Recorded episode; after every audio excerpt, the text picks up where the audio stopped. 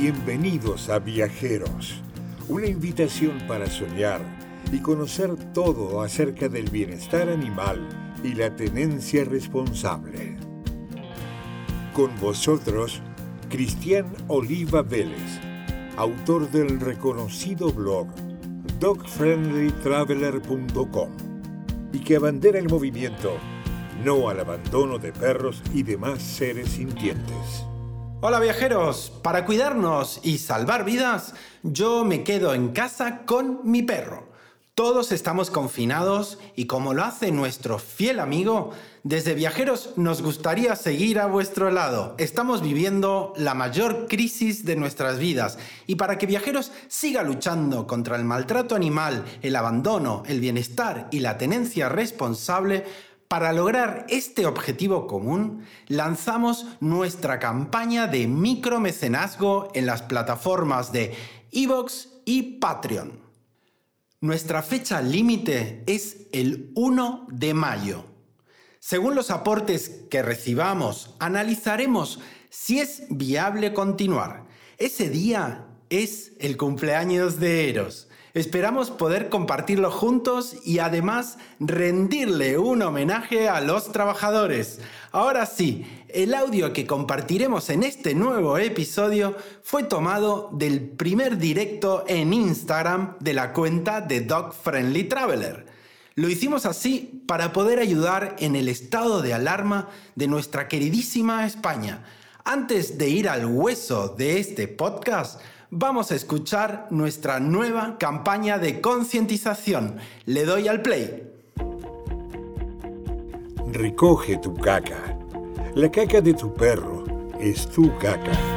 Hoy entrevistamos a un profesional sanitario muy importante, al señor José Antonio Carrillo, más bien doctor. Él es el CEO de Salud, la red número uno de veterinarias en España vais a poder conocer de primera mano la iniciativa de ayuda, un fondo de 10.000 euros creado por Salud para ayudar a las familias con perros y o gatos que se vean afectadas por el COVID-19 en España. Mientras se une José Antonio a este directo, voy a aprovechar para hablar un poquito más de, él. Además de ser veterinario y de ser el, CEO de Salud, tiene dos doctorados. Voy a leeros cuáles son porque no quiero cometer ningún error. Uno de ellos es en rehabilitación y endocrinopatías en reproducción animal y materias de reproducción y epizotiología y control de enfermedades parasitarias de rumiantes. Para un disléxico como yo no ha estado muy mal, creo. ha basado su práctica en tres pilares. Medicina preventiva, clínica sin miedo y sin dolor y medicina basada en la evidencia. Y, hablando de Better Salud, cuenta con uno de los mejores equipos de profesionales veterinarios del país, la tecnología más avanzada y un modelo de gestión que asegura el compromiso con la calidad de sus servicios. Salud cubre todas las especialidades médicas y destaca en todas las áreas y además en la humanitaria, como veis, por el Fondo Solidario que acaban de lanzar. Hola José Antonio, ¿qué tal? Hola, buenas tardes. ¿Cómo anda? Pues aquí andamos como enclaustrados, pero bien. La gente que necesite ayuda, ¿Cómo debe hacer para beneficiarse de esta ayuda que brinda Salud? Sí, el trámite es muy sencillo. Simplemente eh, mandar un correo electrónico a info.betersalud.com y allí simplemente les mandarán un formulario en el que pondrán los datos y a partir de ahí, si cumple los requisitos de, estar afectado por el coronavirus o por las medidas de esta situación de alarma y no poder atender la mascota, pues directamente se, se beneficiarán. Pondremos en, funcionamiento eh, todos los mecanismos para recoger el animal del domicilio, llevarlo a la residencia y eh, mantenerlo allí el tiempo necesario hasta que esta persona eh, pueda otra vez hacerse cargo de la mascota. Me imagino, como lleváis más de 20 días en confinamiento en España y ahora el presidente hoy ha informado de esta nueva prórroga, me imagino que a lo largo de estos días ya habéis ayudado a algunas familias. Eh, ¿Nos puede contar algún caso, por favor, doctor? Sí, el, primer caso, mm, como fue, fue público y salió en los medios de comunicación, pues os puedo contar. Este perrito se, llama Tommy, eh, de una persona mayor que, vivía sola y que una sobrina, pues, eh, eh, se hizo, vio esta oportunidad y gracias al veterinario habitual se puso en contacto con nosotros a raíz de, eso, em, em, fuimos a, esto era de, Cataluña, se, recogió eh, la mascota y se llevó a una residencia. Y unos cuantos días después, otro familiar próximo recogió la mascota de la residencia, se hizo cargo de ella hasta que ya esta persona pueda volver a convivir otra vez con Tommy.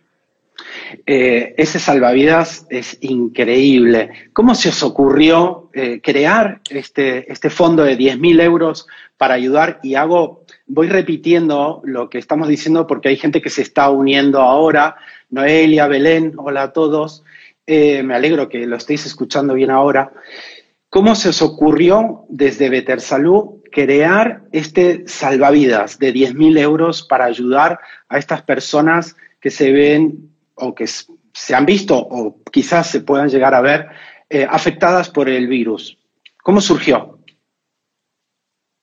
Bueno, pues la verdad es que la cosa fue bastante sencilla. Como Italia va un poco por delante de España en todas las medidas y las consecuencias que trae este COVID-19, pues eh, fue público que se estaban produciendo muchos abandonos de mascotas. Eh, evidentemente, esto conlleva dos cosas. Desde el punto de vista social, pues un menoscabo del bienestar de estos animalitos y desde el punto de vista sanitario, un riesgo de que pudieran extenderse zoonosis, o sea, enfermedades que los animales pueden transmitir a las personas, porque eh, los eh, animales abandonados no tienen ningún control sanitario y eso ya es un peligro social. Con lo cual, lo que quisimos es, el objetivo de todo esto es que nadie abandone a sus mascotas. Eh, podemos mm, hablar acerca de muchas mm, sandeces que lamentablemente se han visto por las redes de que mm, cómo limpiar, higienizar a nuestros eh, perros cuando salimos a la calle a pasear, a cubrir sus necesidades básicas. Eh, ¿Cuál es, el, usted que es veterinario, la forma correcta de hacerlo? ¿Cómo, cómo hay que limpiarles? a ver, el, sistema más sencillo y a mano de todo el mundo es el jabón, ¿vale?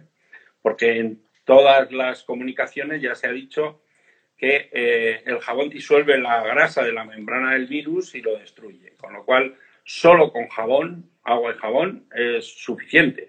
Si alguien quiere mm, un poco más, pues existen productos que incluso están comercializados para para poderlos eh, utilizar en animales que, están hechos a base de hipoclorito, que no irritan, como lo que es el hipoclorito de la familia de las lejías, pero en la mm. concentración en la que está desinfecta muy bien, pero ni irrita, ni, ni produce escozor, ni nada. Nos está diciendo Noelia Oliver desde Orleans, desde Francia, que Better Salud eh, ha sido mm, el primer grupo de veterinarias, los primeros que habéis salido al frente de esta batalla contra el enemigo a ayudar al mejor amigo del hombre y a sus semejantes.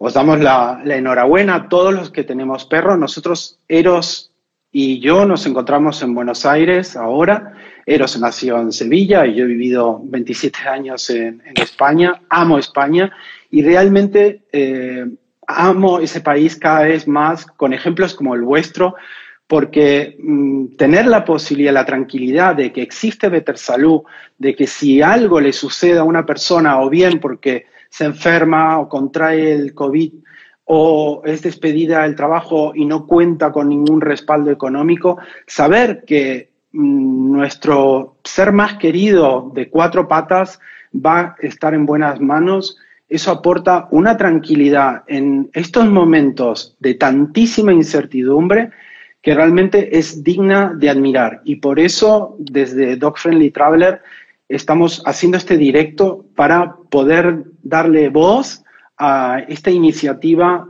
tan, tan bonita y tan necesaria.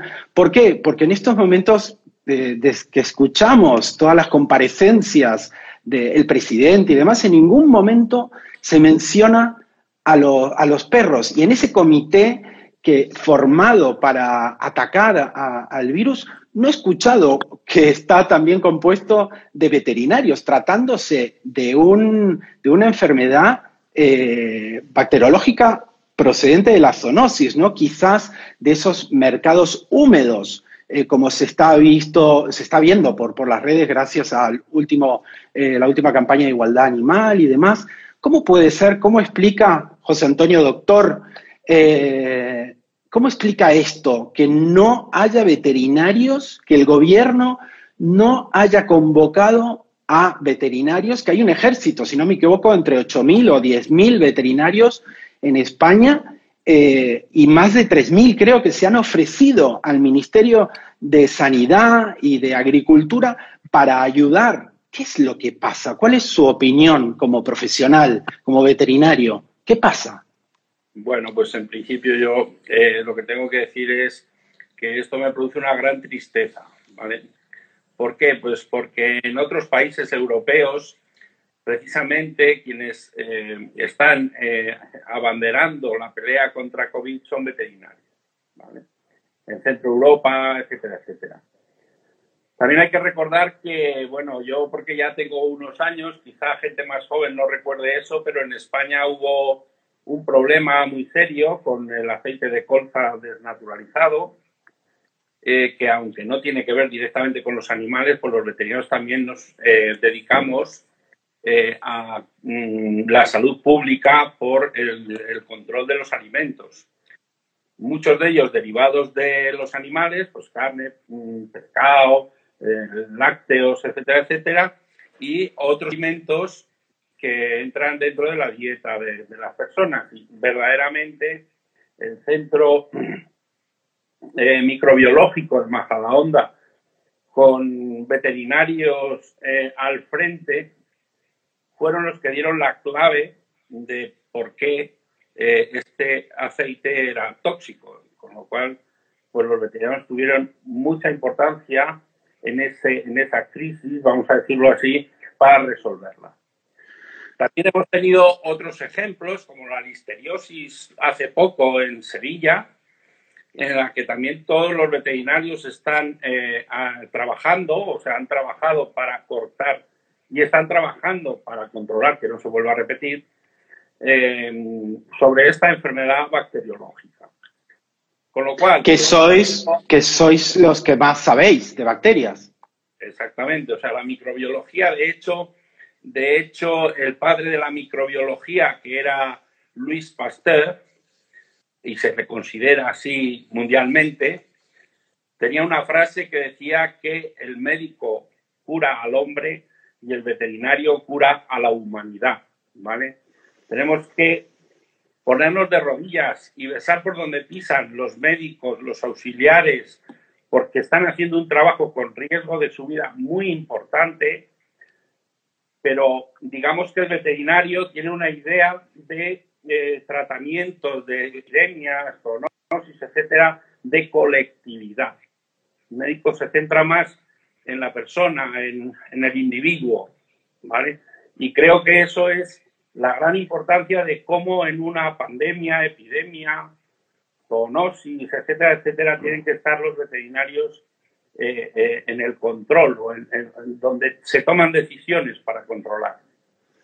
Bueno, estaba contando que se está uniendo nuevas personas. Julián, hola. desde Marbella. Eh, ¿Podría darnos ese punto de vista por qué el gobierno de España no ha solicitado aún la colaboración de veterinarios en esta crisis? A ver, el, gobierno ha,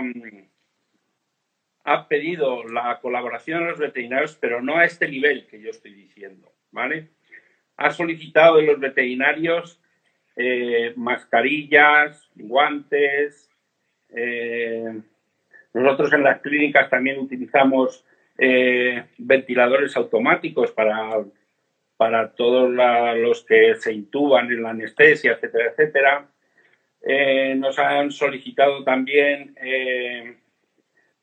voluntarios para hacer pruebas de microbiológicas de COVID, de positivos, negativos, etcétera, etcétera, y bueno, ahí la respuesta del, colectivo veterinario ha sido importante, pero realmente a la ministra se le hizo una pregunta, eh, precisamente esa, ¿por qué en España no hay veterinarios y en Europa sí? Y la respuesta de la ministra fue no lo sé.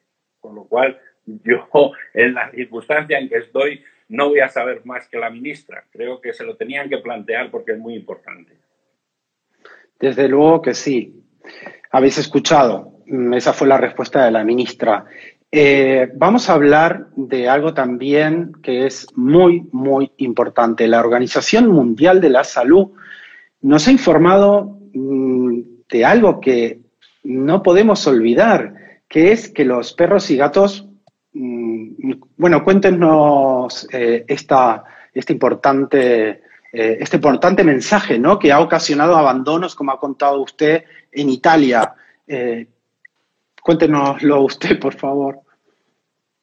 Sí, bueno, eh, quiero decir que en Italia ya es un hecho constatado de que se han incrementado un montón eh, las mascotas abandonadas. Eh,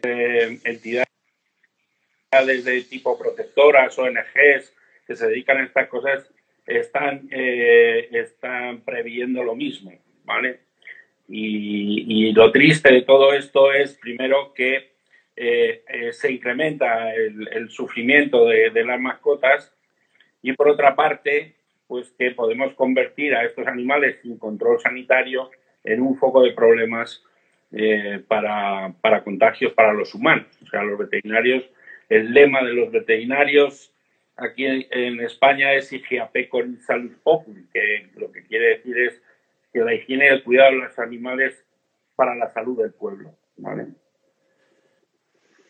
Así es, y este fondo... Es nuestra misión y nosotros, eh, lo quieran o no lo quieran, la, profesión veterinaria es una profesión sanitaria. Nos está contando Noelia desde, desde Orleans, desde Francia, que ella es eh, muy solidaria eh, con los animales, que hay representación de veterinarios en el gabinete de crisis, como usted comentó antes, eh, en Francia la hay y en Alemania la hay. En España todavía no la hay. Y siendo España, no sé si ahora mismo ocupa el segundo lugar en, muertes y en contagios. Y es un tema realmente muy preocupante. Sí, por eso decía que, que verdaderamente en otros países eh, la profesión veterinaria está eh, representada en los órganos de decisión de, las medidas a tomar. Mm. Sin embargo, en España no. Creo que es el sitio que nos correspondía. Desde Salud estáis haciendo presión. ¿Tenéis algo de tiempo como para dedicaros a seguir llamando a la puerta del gobierno?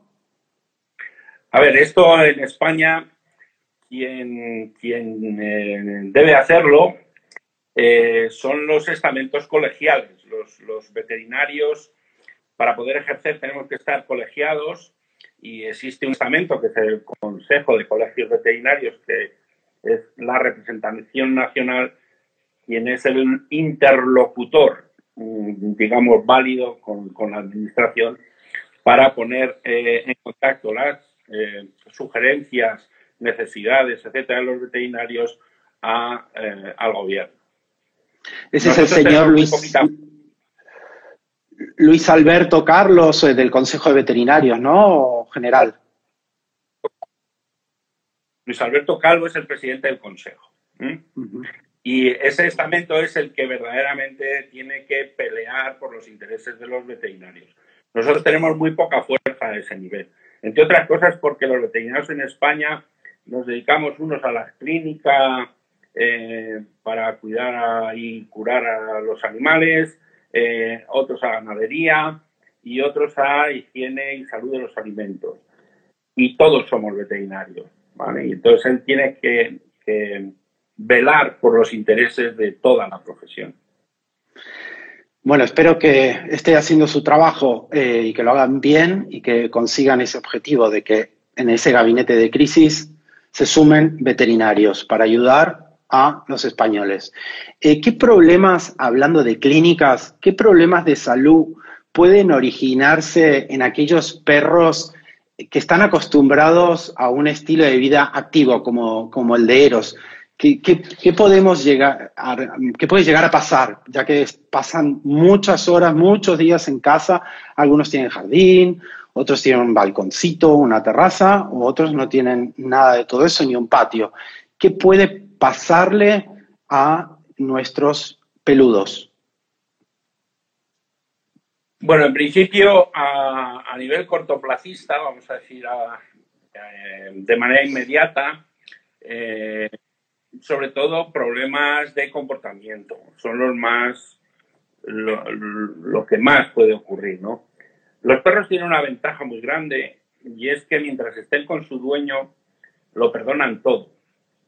Es decir, que hasta un perro nervioso estando con su dueño puede ser como una manta, ni moverse del sitio mientras esté con ¿vale?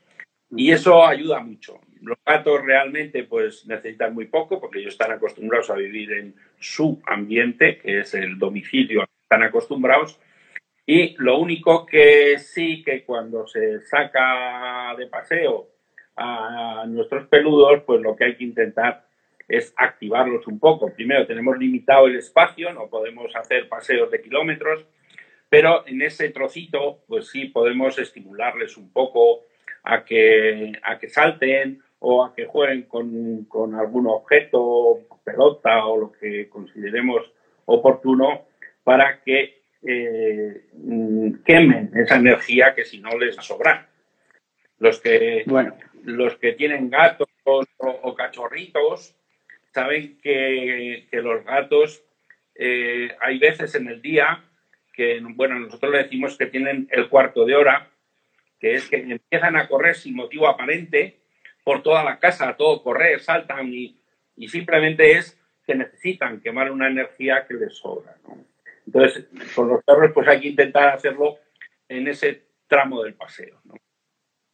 Sí, además hay que pensar en la, también en la era post COVID-19 que está preguntando Oliver, eh, que se puede generar un hiperapego, ¿no? Porque al pasar ahora en cuarentena tantísimo tiempo en familia, todos juntos y unidos, reforzando ese vínculo, estimulando eh, a nuestro perro su olfato y demás para mantenerlo eh, saludable física y psíquicamente, luego también se va a ocasionar problemas en esa era post-COVID, ¿no? Sí que se puede ocasionar, bueno, eh, ya hay descrita una patología eh, que es la ansiedad por separación, eh, que está, es muy conocida, ¿no? Entonces, bueno, lo que sí que hay que, acostumbrarles es a que nosotros salimos de casa sin necesidad de que él tenga que venir con nosotros, aprovechar cuando vamos a hacer la compra o cuando tenemos que salir por algún motivo para eh, ver cómo reacciona cuando nosotros desaparecemos. ¿Por qué? Pues porque vemos que la reacción pues es de, de esa ansiedad, sí que tendremos que tomar medidas antes de que volvamos a la vida normal. Así es. ¿Y cómo podríamos prevenir en el caso de que pase algo y para evitar salir a la calle, eh, en el caso de que suceda alguna dolencia, eh, cuáles podrían ser las que se presenten y qué podemos hacer. Better Salud tiene un servicio telefónico que se puede consultar. Eh, ¿Qué hacemos? Para evitar salir a la calle, ¿no? Y, no desplazarnos un kilómetro para llevar al perro al veterinario con algo que podemos resolver en casa. Sí, eh, yo mi recomendación a título general es, primero, en España, eh, las clínicas veterinarias eh, se nos ha considerado como servicio esencial, quiere decir, las clínicas veterinarias están abiertas de cara al público. En segundo lugar, todas las clínicas veterinarias han instaurado un protocolo para evitar contagio de coronavirus. en tercer lugar, otra de las cosas que puede ocurrir es que las fuerzas de seguridad quieran comprobar que eh, alguien que está en la calle y quiere ir al veterinario verdaderamente vaya al veterinario, con lo cual nosotros lo que podemos hacer es enviar por correo electrónico un, certificado de que verdaderamente tiene que venir a la clínica. ¿vale? La otra cuestión es, pues, en caso de, querer evitar salir a la calle, llamar por teléfono a, la clínica, al centro. ¿Por qué? Pues porque esto nos va va a orientar a ver si verdaderamente es una necesidad que salga de casa o no, ¿vale?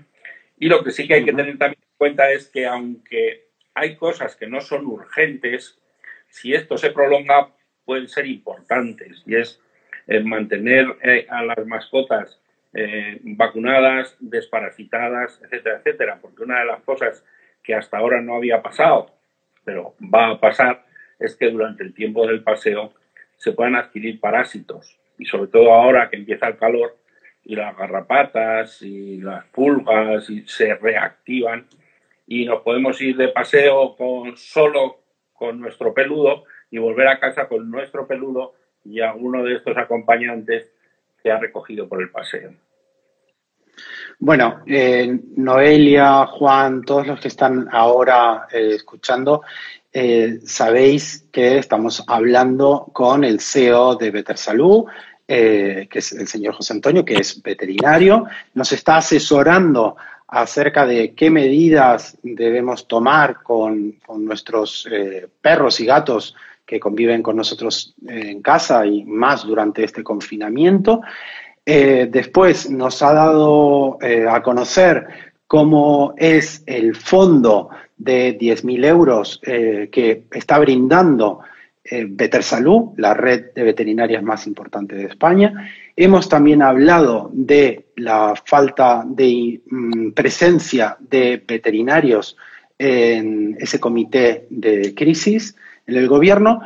Y ahora me gustaría hablar más de, de, casa, de nuestro hogar, para seguir disfrutando de nuestros perros y gatos. Cuando llega la noche eh, quizás muchos mm, elijan subir al perro o al gato a la cama.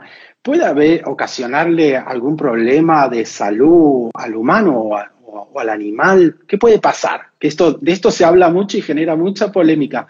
Usted, doctor, ¿qué nos puede decir desde su punto de vista profesional? Mi recomendación es que si están correctamente vacunados y ahora, con más importancia, como acabamos de decir, correctamente desparasitados, no tiene por qué tener ningún problema. De hecho, una de las cosas en que se está insistiendo es que eh, los eh, animales no contagian el COVID-19. O sea que en ese sentido podemos estar tranquilos. Y de cualquier otra enfermedad, pues lo que hay que hacer es la medicina preventiva habitual en las mascotas. A partir de ahí, pues luego tiene las consecuencias lo mismo que hemos dicho del comportamiento. Y es que esto también se va a convertir en un comportamiento. Si queremos que lo, o nos da igual que eso ocurra, pues entonces no pasa nada, pero eh, cada vez que a una de nuestras mascotas le permitimos algo que le gusta, y esto le va a gustar, el convivir tan próximamente con su propietario, que para él es Dios, si está cerca de Dios no puede pasar nada, eh, se va a convertir en un hábito. Claro. el calorcito. Lo que tenemos que plantear es, lo tengo vacunado, lo tengo desparasitado, hago lo que quiero sabiendo que lo que haga hoy, como le va a encantar, me lo va a de, de ahí en adelante. Sí, hay que tenerlo muy en cuenta, que eso va a ser un nuevo hábito en la casa, un ritual, un ritual más y muy saludable para, para la familia. Eh, pero bueno, que cada uno elija. Eros no duerme en mi cama, nunca lo he hecho. Eh, pero bueno, hay personas que tienen esa necesidad de afecto, les gusta y me parece fenomenal. Pero quería que un veterinario dijera, eh, diera su, su, su, punto de vista. ¿Qué pasaría, hablando de este salvavidas que ha creado Better Salud, si una persona que necesita recurrir a este fondo os entrega eh, su perro o su gato, vosotros durante cuánto tiempo de manera gratuita os hacéis cargo de su manutención, cobijo. En principio está estipulado que más o menos eh, el tiempo que dura el, el aislamiento en caso de que padecimiento de coronavirus. Que siempre se vehicula mediante un familiar próximo, eh, normalmente, y eh, si es necesario prorrogarlo, se vuelve a solicitar y decidimos si verdaderamente se puede prorrogar o hay muchas solicitudes o, en fin, eso ya lo gestionamos nosotros. Pero sí cabe la posibilidad de una prórroga, aunque el principio es un tiempo limitado, unos 15 o 20 días. Esa red de contención mm, inédita, maravillosa, única en España, cuenta entonces con casas de acogida, con refugios, con campamentos. Eh, aquellas personas que nos estén escuchando ahora o después de durante las 24 horas que dure eh, esta grabación de este directo, pueden ofrecer, en el caso de que alguien tenga una casa acogida en Madrid o un refugio en Toledo o en Segovia, donde sea, pueden ofrecer su solidaridad a, vuestra iniciativa, a Better Salud, para sumarse? Sí, de hecho ya ha habido residencias que han contactado con nosotros precisamente para mm, prestarse voluntarios a que si necesitan pues, un punto de acogida, porque esta, esta iniciativa es a nivel nacional. Nosotros nos hemos puesto en contacto con la Asociación Nacional de Residencias Caninas y, de Mascotas, eh, que ya tienen de por sí un despliegue amplio por toda la geografía nacional y a quienes hay que agradecer que desde el minuto uno se han puesto a disposición para lo que sea necesario y también otras eh, residencias que no, que no pertenecen también han contactado con nosotros para eh, ponerse a disposición en lo que necesitemos. No solo eso, sino que también empresas del sector eh, han colaborado y están colaborando para primero para difundir esto y que todo el mundo pueda, bueno, todo el mundo a nivel nacional de España, que tan lejos allende nuestras fronteras no llegamos, pero que toda España pueda conocer esta iniciativa y han hecho una aportación también económica en caso de ser necesario. Por ejemplo, empresas eh, ¿Quiénes son? Como, ¿Se puede decir? Las, sí, las multinacionales Merck Sharp Dom, MSD, eh, o Zoetis, por ejemplo, pues han, han, tenido la sensibilidad de poner a disposición esto, incluso eh, si estos animalitos necesitan algún, algún medicamento, también poder utilizarlo. ellos lo donan para que se pueda utilizar de manera gratuita. Qué bien, vamos a responder ahora alguna de las preguntas. Por ejemplo, hay una duda que nos hace Oliver. Eh, ¿Cuántas plazas disponibles hay? Mm, en ningún momento, eh, o sea, al revés. Eh, Better Salud está con los brazos abiertos, ¿no? Sí, sí. O sea, ahora mismo tenemos contactos suficientes como para que atender eh, todas las solicitudes que nos lleguen. que hay que enviarlas. hemos hecho un acuerdo con esta eh, asociación de, residencias que ya pues prácticamente cubrimos todo el suelo español. Una gran red de contención. ¿Y nos puede repetir, doctor, otra vez, eh, cómo se puede solicitar esa ayuda que brinda Better Salud? Para los nuevos que están, porque es que no paran de entrar, salir, entrar, salir. es una hora prime time. Está todo el mundo mirando los directos. Vale, pues no hay ningún problema. Hemos intentado que sea tan rápida y sencilla como sea posible. Simplemente es enviar un correo a info.betersalud.com y eh, rápidamente lo único que hay que hacer es rellenar una solicitud con los datos del afectado, etcétera, etcétera, de localidad, bueno, ya lo pone en el formulario, inmediatamente nos ponemos en contacto con ellos y, hacemos todas las operaciones para de recogida y traslado al centro que le va a eh, guardar y le va a alimentar y lo va a tener cobijado en su, en su sede. Mientras tanto, estamos todos, eh, quiero pensar que sí, estamos todos juntos y estamos en casa. ¿Qué podemos hacer? Porque me imagino que, al igual que nosotros, yo estoy entrenando más, mm, bueno, yo como igual muchísimo, eh, no tengo problemas, pero ¿qué, le puede pasar a nuestros perros? Por ejemplo, un tekel, Eros, mi perro es un tekel, y usted sabe mm, que el punto, el talón de Aquiles es eh, toda su, espalda, las verticales y, demás. Eh, ¿qué, ¿Qué les puede pasar a nuestros perros? Entonces, si les puede pasar algo, debemos cuidar esa dieta, mm, quizás darle, no sé, yo por ejemplo le cuento, porque es una duda realmente que me parece que le puede abordar a muchas personas. Eros come alimento balanceado, o sea, sus croquetas, pero no el 100%. El bowl es 45% de croquetas y luego yo le añado alimentos vivos, o sea, es aceite de coco, zanahoria rallada para que la digiera bien, eh, manzana roja pelada eh, y también clara de huevo hervida, la mitad de un huevo. Y siempre la misma ración porque tengo un bowl, una báscula eh, incorporada al bowl. Entonces Eros en sus dos eh, comidas siempre se alimenta de lo mismo. Y como hacemos mucha actividad, yo estoy controlando, lo estoy viendo y lo veo en peso. Pero sabemos que hay muchas personas que cogen el bowl, lo llenan o, lo dejan todo el día ahí, eh, o simplemente pues no tienen ese control que tengo yo con Eros.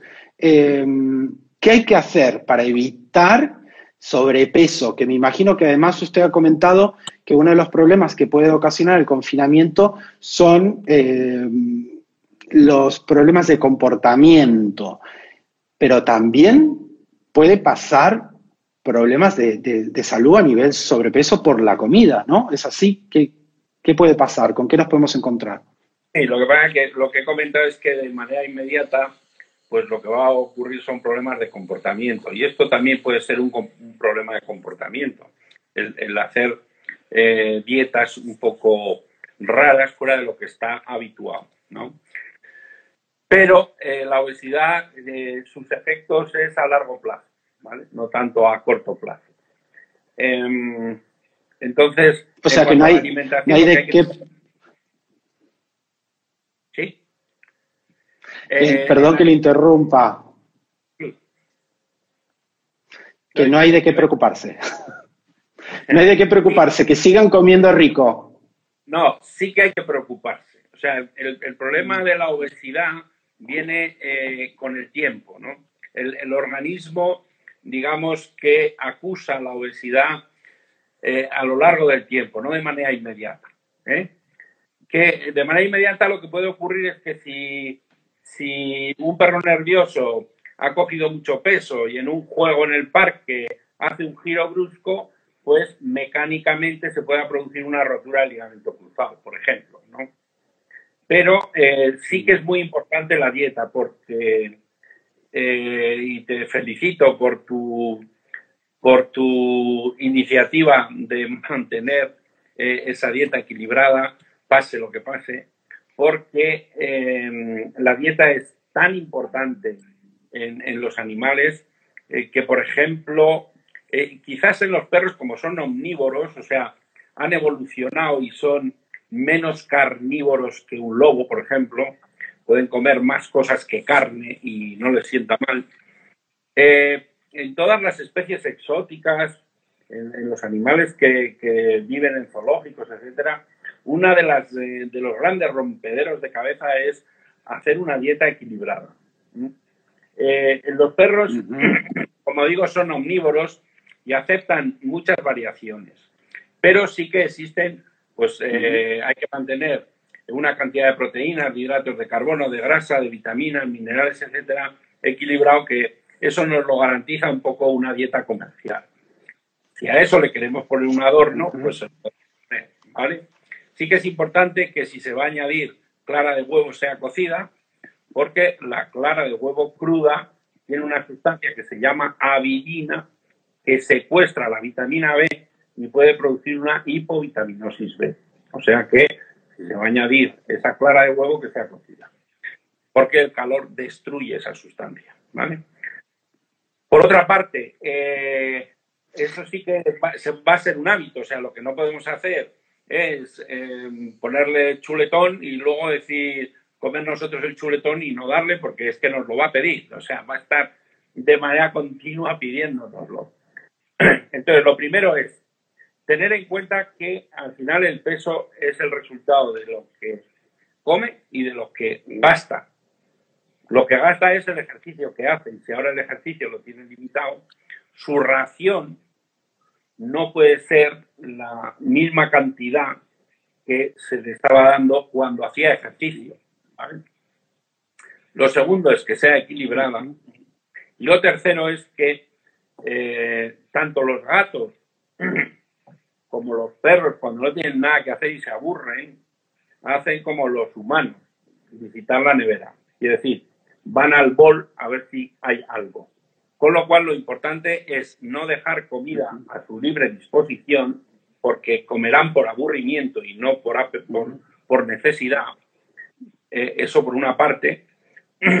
Y por otra parte, repartir la comida en varias veces, pero la cantidad que se tiene que comer en un día, para que no coman más, para que en caso de aburrimiento y eso, pues no estén pidiendo de manera continua. Eso no hay quien lo soporte. O sea, tener a tu perro pidiéndote comida te da tanta pena que al final claudicas y le das lo que pida.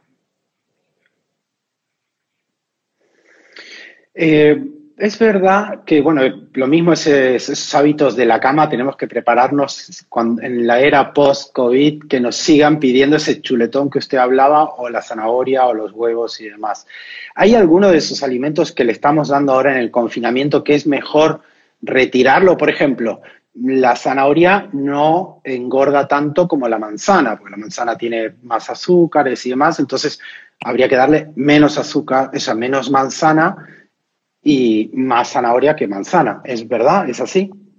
Sí, a ver, todo lo que sea mm, eh, todo lo que sea fruta eh, no, no, tiene que preocuparnos mucho a la hora de la obesidad, porque la, la los azúcares que tiene la fruta, sobre todo es fructosa, eh, que tiene menos glucosa que, eh, el azúcar. Con lo cual, pues no hay ningún problema en darle fruta. ¿De acuerdo? Qué bien. Eh, todo aquello que tenga grasa, por ejemplo, o hidratos de carbono. Menos pan, menos pasta, menos arroz, todo eso no porque al final todo lo que no se quema se transforma en grasa.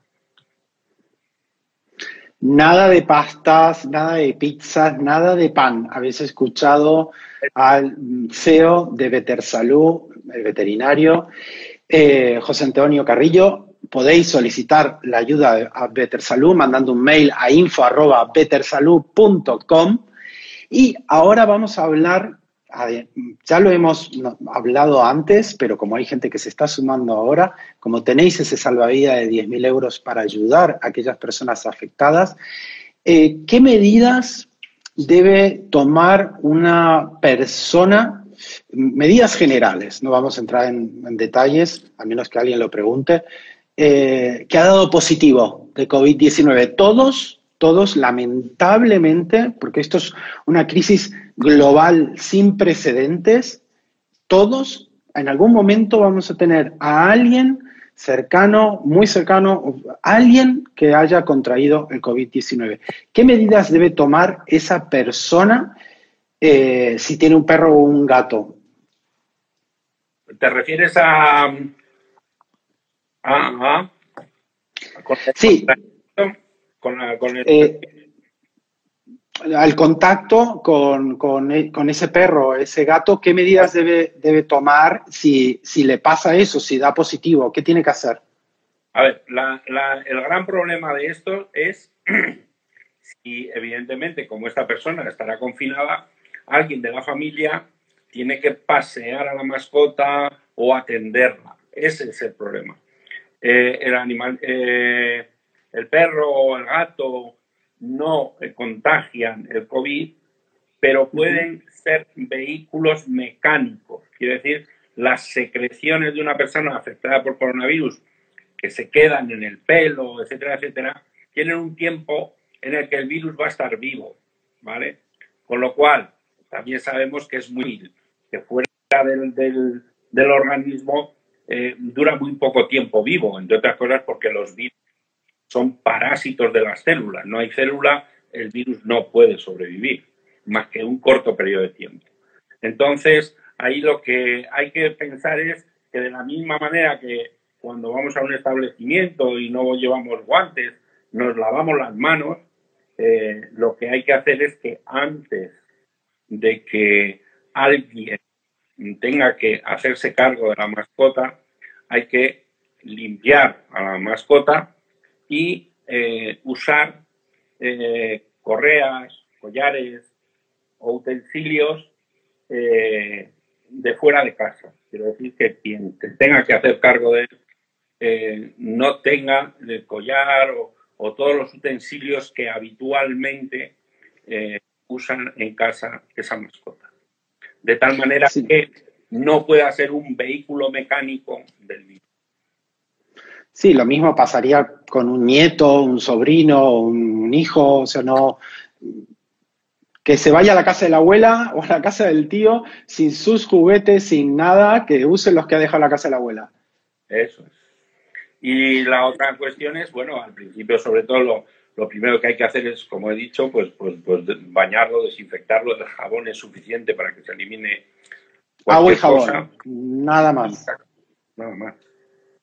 Nos está preguntando eh, María Emilia desde Buenos Aires. Sí, porque las dudas eh, surgen de todas partes del mundo y estoy, además de escucharlo usted, doctor, estoy intentando leer todas las preguntas. María Emilia nos pregunta si la pera también es acertada para la dieta de un perro. Sí, bueno, la pera tiene un inconveniente y es que eh, puede hacer que las heces sean un poco más blandas. La manzana es astringente, el plátano es astringente, la pera y el kiwi no. ¿Y cuáles mm, no debemos olvidar que están totalmente prohibidos? A ver, hay cosas que los perros, por más que nos empeñemos, no digieren. Y es los frutos secos. Esos no lo digieren. Si alguien quiere hacer la prueba, pues con darle una almendra a cohete la va a eliminar con las heces tal cual si no la ha masticado, ¿vale? Con lo cual, no tiene sentido dar eso porque como mucho puede actuar como un cuerpo extraño mientras dura el tránsito en el aparato digestivo, eh, no alimenta nada porque no la digiere eh, y ya digo, lo único que puede hacer es irritar. Eh, bueno, mi perro le encantan los, los cacahuetes, ¿vale? Le encantan los cacahuetes tanto en cuanto que tienen sal. Y a los animales la sal les encanta. Les encanta. Bueno, en 10 minutos, si no me equivoco, en Argentina ahora mismo son las 14.50, en España son las 19.50. En 10 minutos, mis hermanos, mis sobrinos, mis amigos, vosotros, todos los veterinarios, todos los que están en España, se van a reunir desde los balcones, desde las terrazas, desde donde estén, para aplaudir a todos los héroes de esta crisis que estamos viviendo. Y además os tienen que aplaudir a vosotros, a los veterinarios, que sois también héroes para todos los que amamos los animales. Doctor, muchísimas gracias porque quiero darle tiempo a la gente a que se acerque a ese balcón y que haga lo que es realmente importante, que es dar las gracias y animar a los que están en primera línea. Gracias, doctor. Y mandar el mail, si necesitáis ayuda, a info.betersalud.com. Betersalud está ahí para ayudar a todos los que tienen perros y gatos en España y se han visto afectados por el COVID-19. Doctor, ¿quiere darnos unas últimas palabras? Aprovecho para despedirse de, de todos, como usted quiera. Sí, quiero despedirme de todos y desear en el aspecto de la salud lo mejor para todos aquellos que hemos estado reunidos ahora. Muchas gracias. gracias, doctor. Estamos por haber hecho eco de esta iniciativa. Gracias, Cristian. Es un placer, es un placer. Chao, Noelia, chao a todos, chao, María, chao. Os quiero a todos. Gracias por estar ahí. Cuidaros mucho. Yo me quedo en casa con mi perro que anda por ahí. Adiós.